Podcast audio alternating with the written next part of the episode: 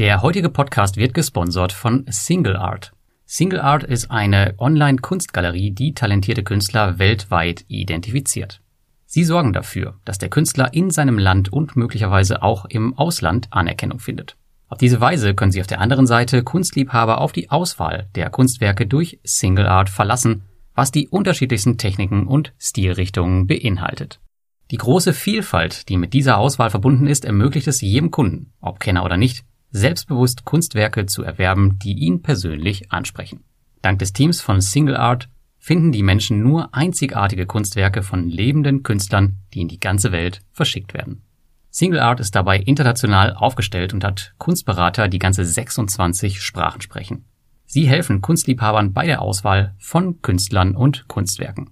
Für weitere Informationen findest du den Link zu Single Art in den Show Notes. Und nun viel Spaß beim Podcast.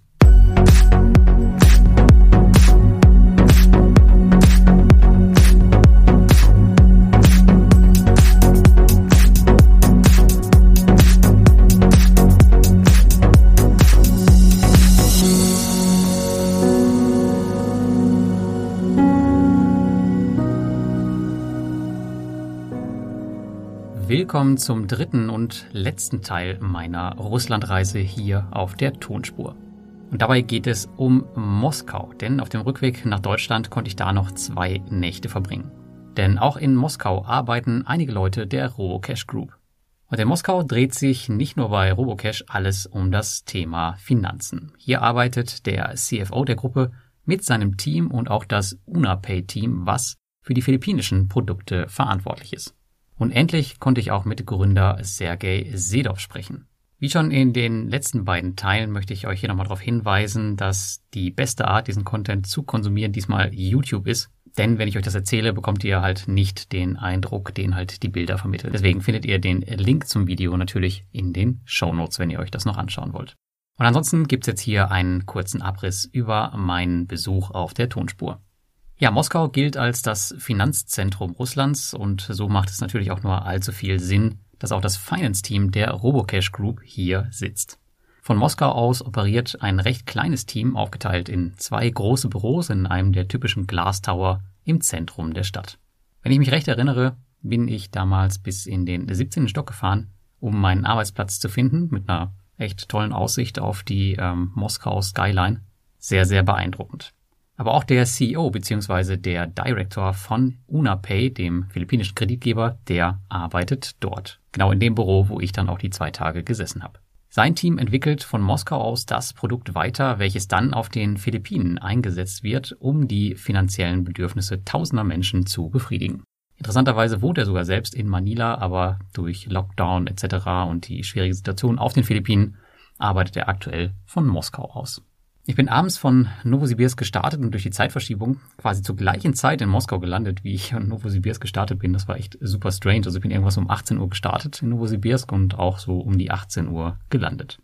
Von meiner Dauerbegleitung Anastasia, die mich in ähm, Kemerovo und auch in Novosibirsk begleitet hat, von der musste ich mich jetzt verabschieden. Aber am Flughafen in Moskau erwartete mich gleich die nächste nette Mitarbeiterin, und zwar die Kate. Das war die Office Managerin aus Moskau. Sie ist extra mit dem Zug zum Flughafen gefahren, um mich dort abzuholen. Und dann sind wir auch eine Stunde wieder zurück mit dem Zug gefahren vom Flughafen in die Stadt. Und ja, da konnte man sich auf dem Weg ein bisschen Moskau bei Nacht anschauen, was schon ziemlich beeindruckend aussah, muss ich sagen. Und zu dem Zeitpunkt war der Tag natürlich auch schon ziemlich lang und eigentlich hatte ich auch echt keinen Bock mehr auf äh, Unterhaltung, Konversation. Aber an Ausruhen war da noch nicht zu denken, denn im Hotel, da erwartete mich einer der wichtigsten Eckpfeiler der gesamten Reise.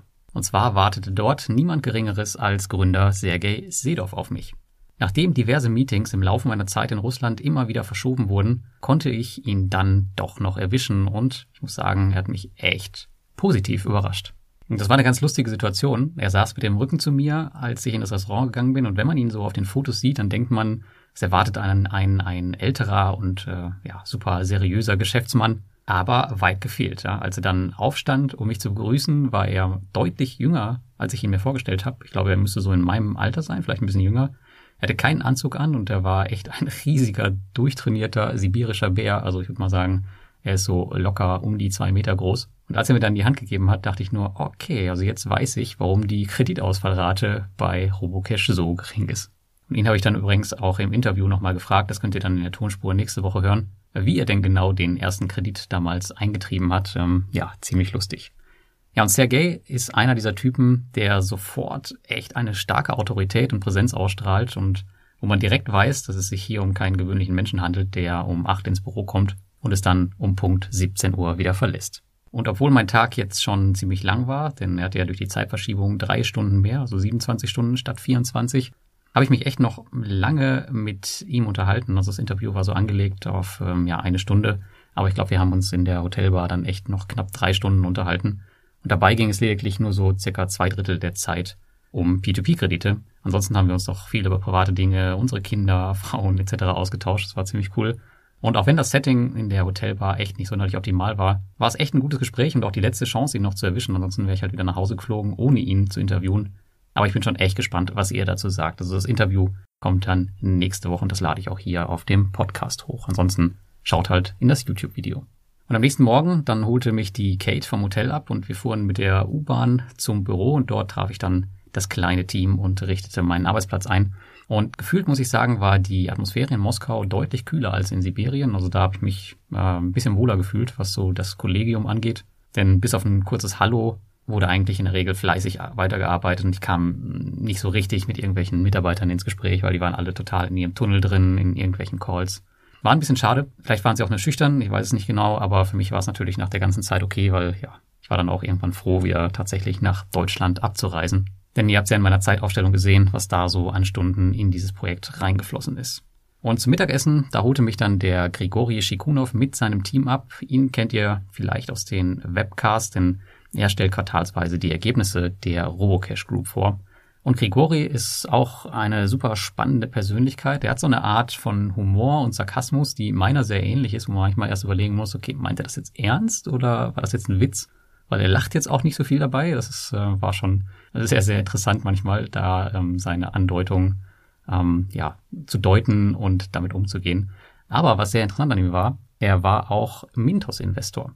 Mit ihm habe ich mich somit auch sehr lange über die Auto-Invest-Strategien austauschen können. Das war auch äh, ziemlich lustig, halt sich mit einem Robocash-Mitarbeiter so detailliert über eine Konkurrenzplattform auszutauschen. Und das fand ich durchaus spannend zu sehen, wie sein Auto-Invest so angelegt ist. Und ähm, da vielleicht noch die Anmerkung zu. Also er hat in der Krise kein Geld verloren, weil er sehr, sehr konservativ auf Mintos ausgerichtet ist. Ja, ansonsten in dem Video, was online gegangen ist auf YouTube, seht ihr die Office-Tour und die Highlights aus den beiden Interviews, einmal mit Grigori Shikunov, dem Deputy CFO, den ich gerade erwähnt habe, und mit Nikita, dem Director von UnaPay. Und nächste Woche, wie gesagt, kommt dann der Abschluss mit dem Interview mit Sergey. Und ich habe euch heute wieder im Podcast drei Fragen von Investoren mitgebracht, die ich vor Ort geklärt habe.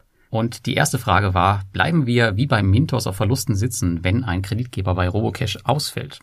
Und einerseits Mintos ist Robocash kein Marktplatz mit externen Kreditgebern und das ist ganz wichtig zu verstehen. Alle Kreditgeber sind Teil der Robocash Group. Deswegen spricht man hier auch nicht von reinem P2P, sondern von P2-Portfolio. Sollte ein Kreditgeber also ausfallen, werden die noch laufenden Kredite abgewickelt und die daraus resultierenden Rückholungen an uns Investoren direkt weitergeleitet, ohne eine Zwischenstelle. Zudem haben wir hier den großen Vorteil bei Robocash, dass wir eine hochprofitable Firmengruppe im Hintergrund haben, die den Rest abfangen wird. Solange also die Robocash Group intakt ist, sind Verluste einzelner Kreditgeber wesentlich besser verschmerzbar als auf Mintos. Und das Ganze haben wir auch schon einmal gesehen, und zwar auf den Philippinen, als Robocash dort die Lizenz kurzzeitig entzogen wurde. Also da mussten sie ihr Geschäft umstrukturieren. Und damals haben wir als Investoren überhaupt nichts davon mitbekommen. Aber natürlich birgt dieses Konzept auf der anderen Seite ein anderes Risiko, denn wir vertrauen ähnlich wie bei Bondora, Twino oder Peerberry nur einem einzigen Unternehmen. Eine weitere Frage war, wird es eine Smartphone-App geben? Immer mehr P2P-Plattformen arbeiten an Smartphone-Apps oder haben bereits eine auf dem Markt, wie beispielsweise Mintos, Twino oder jetzt auch Bondora hat wieder eine neue nachgeschoben. Und auch von Robocash gab es im Interview eine klare Zusage zu dieser Thematik. Und es hätte mich auch gewundert, wenn man sowas mit einer derartigen Anzahl an Programmierern, wir erinnern uns aus dem ersten Video, äh, man hat hier rund 200 bis 250 Programmierer in der Gruppe, wenn man das nicht hinbekommt. Und die Smartphone-App von Robocash befindet sich aktuell in der Entwicklung und wird wahrscheinlich ähm, Anfang 2020 erscheinen. Aber ich denke mal, es wird eher Quartal 2 werden. Schauen wir mal. Und noch eine Frage betraf das Angebot der Plattform selbst. Wann wird es weitere Länder auf der P2P-Plattform geben? Hier wollte man sich zu keiner klaren Aussage hinreißen lassen. Aktuell kann man in vier Ländern investieren, und zwar auf den Philippinen, in Singapur, in Kasachstan und in Spanien. Singapur und Kasachstan bieten dabei gruppeninterne Geschäftskredite an und von den Philippinen und aus Spanien bekommen wir Verbraucherkredite eingebucht. Die Gruppe selbst ist aber in weitaus mehr Ländern aktiv. Da könnt ihr euch mal die Präsentation auf der Website der Robocash Group anschauen. Und zuletzt hat man begonnen, in Sri Lanka Kredite zu vergeben. Die Robocash Group ist dabei extrem konservativ, was das Funding über die Plattform angeht und man wird nur dann P2P-Kredite über die Plattform finanzieren, wenn es wirklich notwendig ist. Hier auch wieder zur Erinnerung, also aktuell liegt das Funding der gesamten Gruppe durch die P2P-Plattform bei rund 12 Prozent und die haben eine Maximumkappung bei 40 Prozent. Also mehr wird es niemals geben. Und das spricht definitiv für Robocash, wenn man mehr als eine Finanzierungsquelle hat. Und wenn wir uns das dann mal im Vergleich zu den anderen P2P-Plattformen anschauen, dann sieht das schon gewaltig aus, muss man sagen. Denn ich habe gerade erwähnt, wir liegen aktuell bei Robocash bei einem 12% Funding durch Retail-Investoren, also durch uns. Schauen wir uns mal bei Swapper das Ganze an, dann liegen wir hier bei 100%. Ja, also die werden komplett durch Privatkunden finanziert. Und genauso ist es bei Twino. Aber generell können wir davon ausgehen, dass die Wahrscheinlichkeit neuer Kreditgeber steigen wird, je mehr Investoren auf die P2P-Plattform kommen. Und momentan sind wir ja schon bei über 20.000. Und mal schauen, wie lange das Angebot auf Robocash da reicht. Ja, und dann ging es wieder nach Hause für mich. Moskau war echt ein schöner Abschluss für meinen Trip, muss ich sagen. Die Stadt selbst hat mich wirklich überrascht. Es ist einfach gigantisch. Und in meinen mittlerweile 50 besuchten Ländern habe ich schon einige große Städte gesehen, darunter auch New York, Tokio, Taipei und noch ein paar andere. Aber Moskau hatte seinen ganz eigenen Charme und ich war sicher nicht zum letzten Mal da, muss ich sagen. Also das Stadtzentrum mit den ganzen wirklich gut gepflegten Gebäuden ist echt, ähm, ja, wunderschön.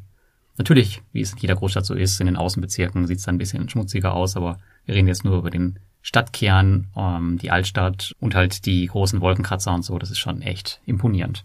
Was Robocash angeht, die Finanzabteilung und auch das Team rund um UnaPay, die kamen mir äußerst kompetent vor, soweit ich das beurteilen konnte, in den ja leider nur zwei Tagen. Auf der anderen Seite, wie gesagt, war ich auch recht froh, dass die zwei Tage dann auch vorbei waren und der ganze Trip dann am Ende war.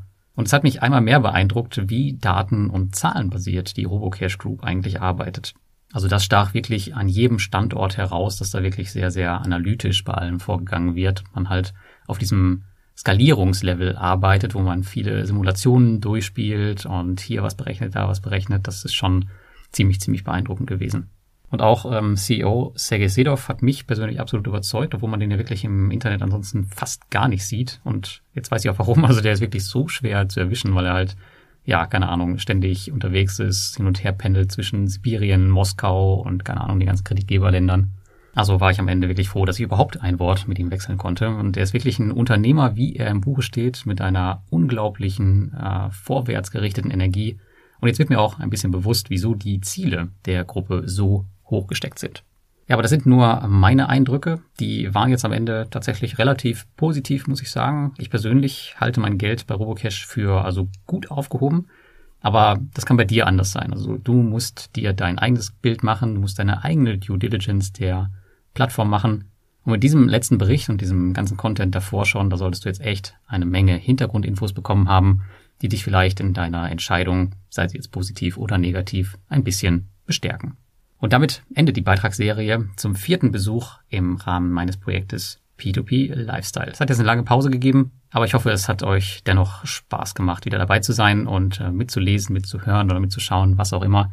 Und die Beitragsserie wird definitiv fortgesetzt, aber wann und bei wem, das kann ich euch jetzt noch nicht sagen. Also ich habe so ein paar Kandidaten im Hinterkopf, ich habe auch schon einige Plattformen angefragt, aber ich muss für mich nächstes Jahr wirklich schauen, ob ich dazu ähm, überhaupt Lust habe, weiß ich noch nicht. Also ja, ihr habt's in den Zahlen gesehen, also diese zwei Wochen sind echt super anstrengend und ähm, ja, danach braucht man erstmal wieder ein, zwei Wochen, um sich auch zu akklimatisieren, wenn man wieder hier ist, je nachdem, wohin man reist. Und es hat wirklich überhaupt gar nichts mit Erholung zu tun, auch wenn man natürlich den einen oder anderen schönen Ort sieht. Und ich werde dafür am Ende ja auch nicht bezahlt. Natürlich klickt ihr hier und da auf die Links, wofür ich euch ähm, da natürlich danke, aber ähm, wenn man das halt in die Arbeitszeit umrechnet, die ich da reinstecke, dann ähm, reicht das bei weitem nicht aus, um das irgendwie zu kompensieren. Aber wir warten mal das nächste Jahr ab und schauen mal, was da so kommt.